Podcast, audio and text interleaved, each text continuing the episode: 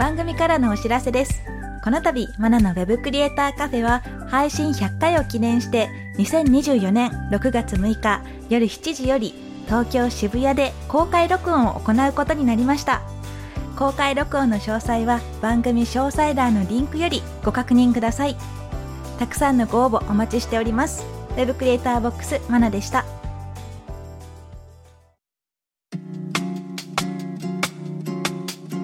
マナのウェブクリエイターカフェウェブデザイナーでウェブクリエイターボックスを運営しているマナですウェブ制作を勉強中の駆け出しちゃんです。この番組では Web コンテンツ制作で役立つ知識やノウハウ、キャリアのお話をしていきます。今回のテーマはプログラミングスクールで学び始めてです。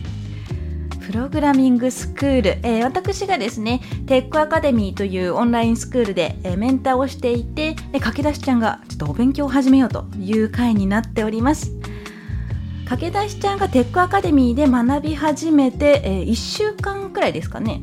多分それぐらいですかね。それくらいですよね学び始めてちょっとっていう感じで昨日、えー初めてメンタリングがあってっていう形になってるんですがどんなでしょう今のところ。大変ですね。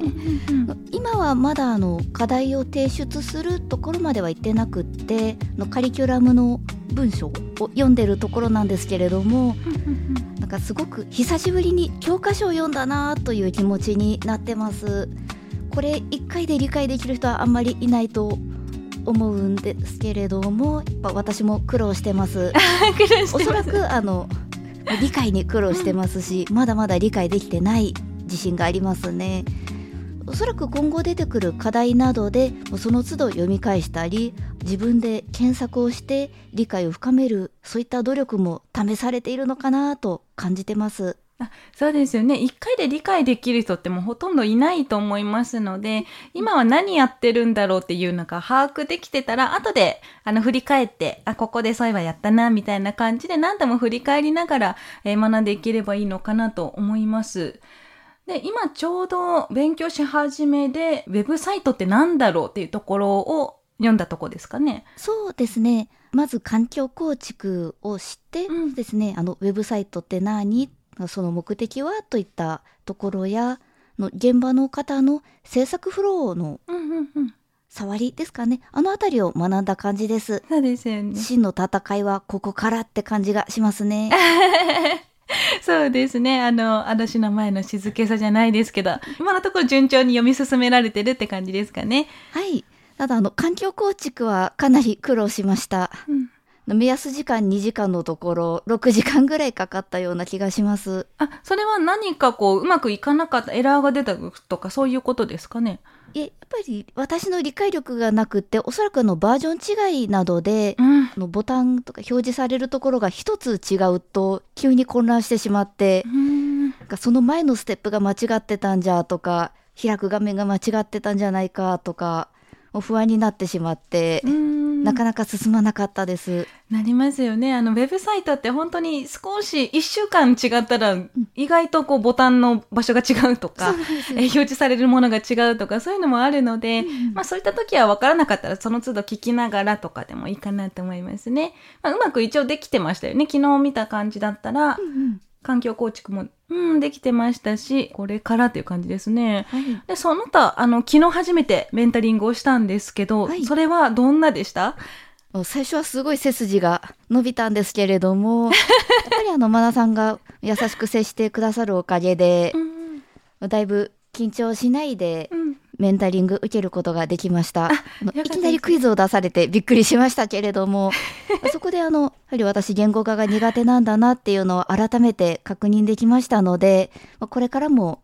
このメンタリングを通して言語化ができるように成長していきたいです。そうですね。あの、私のメンタリングだったら、ちょっと時間が空いたら、ちゃんと理解できてるか、振り返るために、理解度チェックっていうのを口頭でやったりとか、あもう少し進んだら行動を書いてもらったりとか、そういう形で、えー、学校でいうミニテストみたいなやつですかね。そういうのをちょっとやってるんですけど、それを何の前振りもなく、突然ぶっ込まれた、駆け出しちゃんです。はい。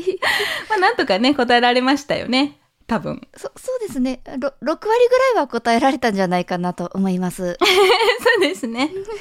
まあでも本当に我々プロでも改めて聞かれたら、あれ、なんて説明すればいいんだろうっていうことはよくあるんですね。昨日お話しした中で言うと、フォントで、えー明朝体とゴシック体の違いは何ですかっていうのを出したと思うんですけど、それをパッと答えられる人ってそんなに多くもないかもしれないんですね。なのでそういう言語化っていうのを少しずつ慣れていくと、デザインにもつなげやすいかなと思って取り入れてます。違いは？と聞かれて、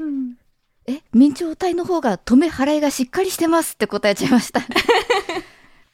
うん、その辺もね、止め払いがあるっていうのを気づけてるだけでも全然違います。ちゃんとあの、ゴシック体ってそういえば聞いたことあるなぐらいだったら、もうちょっと、あの、教科書読んでおきましょうってなるんですけど、ちゃんとその辺は認識できてたので大丈夫だと思いますよあ。りがとうございます精進しますはい。で、あとはこれから勉強していく中でですね、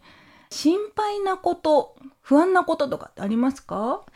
やっぱりあのコーディングですかね、ん。あのタグの意味は分かったり検索で調べられたりしてもそれを組み立てていく力というのが私はかなり低いなと自覚しているので、やっぱり一番の心配どころですね。あとはあのかなり先の方のカリキュラムに指すうん。さす。って見えるんですけども、うんまあ、多分気のせいだと思います。あれあります？もしかして。あります。はい。あの、以前漫画でも書かれてたかなと思うんですけど、はいサスでちょっとつまずいたっていう経験があったんですよね。そうですね HTML、CSS のすごく簡単な修正をうん。ちょいちょい受けていた方がいつものような感じで修正お願いしますってきたので、中身も見ないでかしこまりました。3日ぐらいでやりますって言っちゃったんですけれどもいざ開いてみるとすごくプログラミングチックな見覚えのない何かがありまして。では結局もちろん3日じゃ収まらなかったですしうん。報酬の何倍だったかな。なんか5倍以上はえ？外注費として飛んでいきました。あらあらあら、マイナスの形になってしまったんですね。はい。あら。まあ、さすは、うん、あの、一番難しいのは最初の最初の、あの、環境設定のところだと思うので、ここにも環境設定が。そうなんです。まだあります。はい。そうなんです。ターミナルとかって聞いたことあります？ありません。ありません。はい。はい。そういうのが出てきます。まあ予告としてですね、ターミナル、サスっていうのがちょっとセットで出てきますので、そういう単語が出てきたら、身構えて待っててくださいね。承知しました。じゃあ逆に楽しみなことってありますか？そうですね。あの、手を動かす課題ですね。おそらくバナーとか、うんうん。サイト制作の課題などがあるんだろうなというのがちらほら見えてるので、はいこれは楽しみにしてます。あ、そうですね。その、やっぱり手を動かして作っていく、完成していく様がやっぱり面白いかなと思いますので、その辺になってくるとまた違った角度で取り組めるかなと思います。まあ、その時もですね、じゃあなんでこういう構成にしたのかっていうのも、多分私の方からあると思いますので、えー考えながらやっていくといいかもしれないですね。えっ、と、えっ、と、ここはうん他のサイトを見て可愛いと思ったから取り入れました。ははい、もう一度やってみましょう。ーい。まあもちろんそれでもいいんですけど、そうした時になんでじゃあその中で、いろんなサイトの中でそれを選んだのかとか、その辺から紐解いていくといいかなと思いますね。うんうんはい。じゃあ、あとですね、あの、お勉強を始めた方あるあるの一つとして、えー学ぶ時間の確保が難しいという方も結構いらっしゃると思うんですね。で、駆け出しちゃんはお仕事と並行して学んでるわけなんですが、はい。学ぶ時間っていうのはどういうふうに確保してますか？はい、今はですね週4から5でアルバイトをしておりましてで最近は朝の10時半に家を出て22時過ぎに帰ることがほとんどなんですがその後夜はちょっとだけ30分から1時間ぐらいで最近はあのやっぱり時間を確保するなら朝だよねと毎日意気込んで寝てるんですけれどもこっちはなかなかうまくいってないです。もともと朝に弱いんですけれども最近は寒くて布団から出られなくって これについてはあの起きる前からエアコンを効かせてみるとかいっそノートパソコンやタブレットを導入して布団の前に置いておくとかそういった環境を変えることで時間の確保ができるかなと思いながらうんうんいろいろ検討してるとこです。あなるほどなるほどそうですよねお仕事しながらで仕事から帰ってお勉強するってまたしんどくないです？しんどいです正直。しんどいですよね、はい。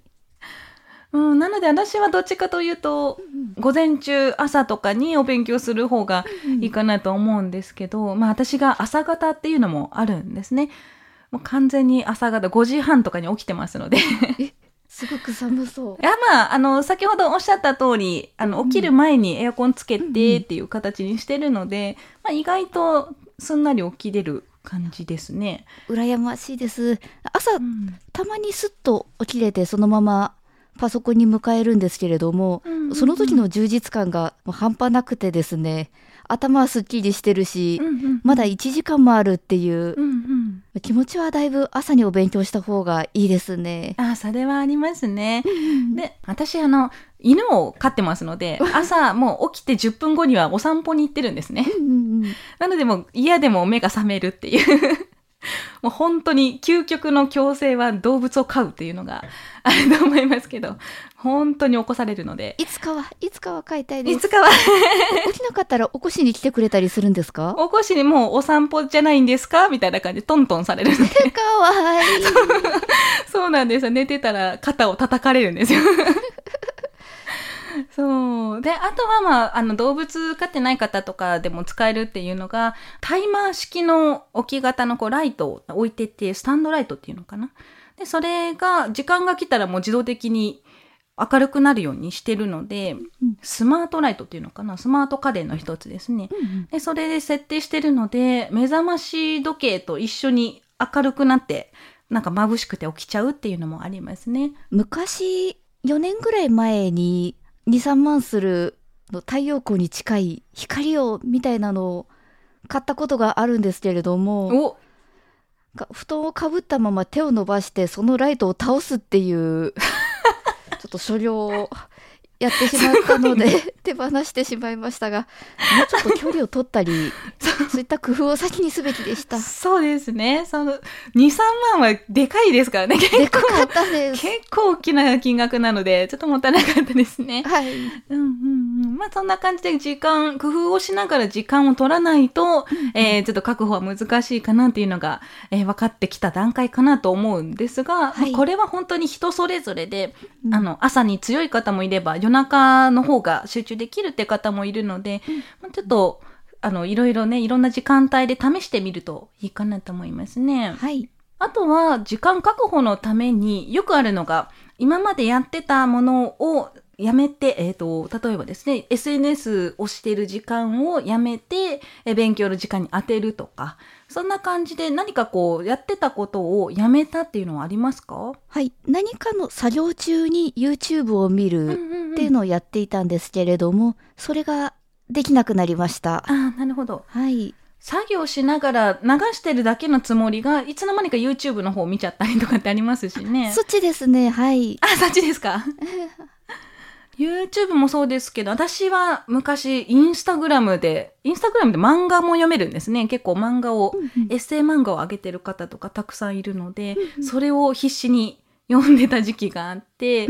それで時間を気がついたら30分とか1時間とか なくなっちゃったりしたので、まあそれをやめてっていうのはありますね。そうですね SNS はまだ減らせてないので、うんうんうん。頑張ります。まあこれはね、なかなかすぐに、えーやめれるものでもないかもしれないんですが、その辺工夫ができるといいですよね。はい。で、私がやってた中でも優先順位をつけるっていうのはすごく大事なんですが、えーよく、えー何かをやめたいとか何かを始めたいっていう時に1週間だけ試してみるっていうのをちょこちょこ実践していて、まあ、例えば今の話だったら YouTube をやめたいと、見るのをやめたいっていう時は1週間だけもう本当に YouTube 全く見ないっていう状態にして、もう完全に立っちゃう。完全に立ちます。うん、もうログアウトとかしちゃえば、まあ、結構見なくなったり、アプリだったらもう削除しちゃうとか、でもいいと思いますし、で、やってみて、で、1週間後、まあ、これで、あ、なくてもいけるじゃんって思ったら、まあ、それでもいいですし、うんやっぱ YouTube はちょっとでも見たいっていうんだったら、時間決めるとか工夫ができますし、なんかそんな感じで、一週間だけ試してみたら、意外といけるなっていうのも見えてきたりするので、これ結構おすすめです。ありがとうございます。ログアウトから試してみます。ログアウトからそうですね。ログインし直すのめんどくさいですからね。はい。で、入学したてあるあるで言うと、まあ、最初皆さん授業を受けるモチベーションっていうのが高い状態でスタートされて、まあ、だんだんなくなっていく方もいらっしゃったりするんですが、モチベーションのレベルで言うと、駆け出しちゃんどんなでしょうか？はい。まだまだみなぎっております。うんうん。テックアカデミーさんの学習用サイトは、のカリキュラム一覧があって、のクリックすると内容が読めて、うんうん理解できたら完了ボタンをクリック。で、そのクリックをすると、あの一覧にチェックが入るんですけれども、それがカリキュラムを埋めていく感じで、今はすごい楽しいです。うんうんうん。ただ、まだ教科書を読んでいるフェーズで分かったつもりになっているところだと思ってまして、はい。課題が出て、実際に手を動かして、分からないところがたくさん出てきて、完了ボタンもクリックできないよってなったら、モチベーション下がってしまう可能性はあるなと思ってまして、うんうん。まあそういうところも含めて、もうテックアカデミーさんを体験するのはそこからなのかなと思ってます。そうですね。うん。ちょっと怖いですけども、楽しみなところでもありますね。うん駆け出しちゃんのモチベーションは維持できるのかみたいな感じです。そうですね。これを今後もね、追っていかないといけないですね。そうですね毎週毎週ちょっとチェックして、だんだん駆け出しちゃんの声が沈んでいってないか。ちょっと皆さんにもね、聞いてほしいところです。まあ皆さん本当に最初はやる気があるんですけど、まあその辺もですね、メンターと話しながら、週に2回お話しする機会があるので、そこでじゃあ次回まではここまでやっておきましょうみたいな感じで、目標を設定しておかないと、まあ何を目標にしていけばいいのか分かんなかったりするので、まあそういったのを目安に頑張っていくといいですよね。そうですね。こまめにうん。目標を設定してくださるのすごい助かります。そうですね。独学だったらどうしてもそれが難しいところなので、はい。じゃあ、あとはですねう、ん。スクールを受講してる方、転職を目指して受講するっていう方もいらっしゃると思うんですが、うん駆け出しちゃんはそうじゃないんですよね。そうですね。むしろそれでテックアカデミーさんを受けさせていただいているっていうのが。ありがたいというか、申し訳ないというか、そういった気持ちがあったんですけども、あの、お話をいただいたときに、自分のサイトを作りたいから、テックアカデミーにうん入学しましたという方もいるとお聞きしまして、うん。なんだか安心しました。そうなんですよ。転職したいからウェブデザイナーになりたい、就職したい、フリーランスになりたいっていう方ももちろんたくさんいらっしゃるんですが、まあ、中にはそうじゃなくて、自分のあのショップを持ちたいだとか、ポートフォリオを自分で作りたいっていう方もいらっしゃって、そういう方は全員が全員転職を目指すわけではないので、まあ、もう少し軽い気持ちで受けてもらってもいいかなと思いますね。うん、で中には本当にリタイアして、うんもう6065とか過ぎて、何か新しいことをっていう中でウェブ制作を選ぶっていう方もいらっしゃいましたよ。若々しい方ですね。そうですね、まあ、話しててやっぱり若いなっていう考え方がですね若いなっていうのはありましたね。なのでそんなにあ私なんか受けたら迷惑かもってか思わなくても大丈夫です。方です。はい。まあ、それで、いや、そんな人来てもらっても困るんですけどっていうところは、逆にちょっと、なんか不安ですよね。そんな言われたら。そそうですね。うん。ただ生徒さんのやる気が満ち溢れてないと、自分とこのスクールは無理ですっていう人 SNS でやっぱりいるんですけれども、うんうん。なんか逆に燃えてしまうパターンもありましてそうですよね。あの、まあ、そういうスクールがあっても全然大丈夫、いいとは思うんですけど、うんそれに自分が合ってるかどうかっていうのは事前に確認しておかないと、相違が出ちゃいますよね。そうですねう、ん。スクール側がもう本当にモチベーション高く転職を目指してうんあの、走っていくぞっていうもので、で、自分もそういうタイプだったら本当にマッチすると思うのでいいと思うんですけど、うん。そうじゃなくて、なんかふわふわっと、ちょっと作ってみたいなーっていう方と、うんえそういうガチガチで燃えていこうぜ一緒にっていうところだったら、ちょっとなんかついていけなくなっちゃうので、まあ、その辺は相性があるかと思いますね。で、まあ、テックアカデミーもそういうキャリアサポートっていうのがあったりとか、あの、副業についてもサポートしてたりするので、その辺はメンターと話しながら方向を見つけていけるといいかなと思いますね。マナさんよろしくお願いしますはい、よろしくお願いします。はい、じゃあですね、今日のテーマ、プログラミングスクールで学び始めてっていうことだったんですが、いかがでしたか？学び始めてしまいましたしまいました。それはどういう やっちゃった感ですか？それともこう、不安がまだあるからそんな気持ちになっちゃってるんですかね？不安もあるんですけれどもあの数年前にん。ちょっと思考の合わないうん。ウェブ制作スクールに入ってしまって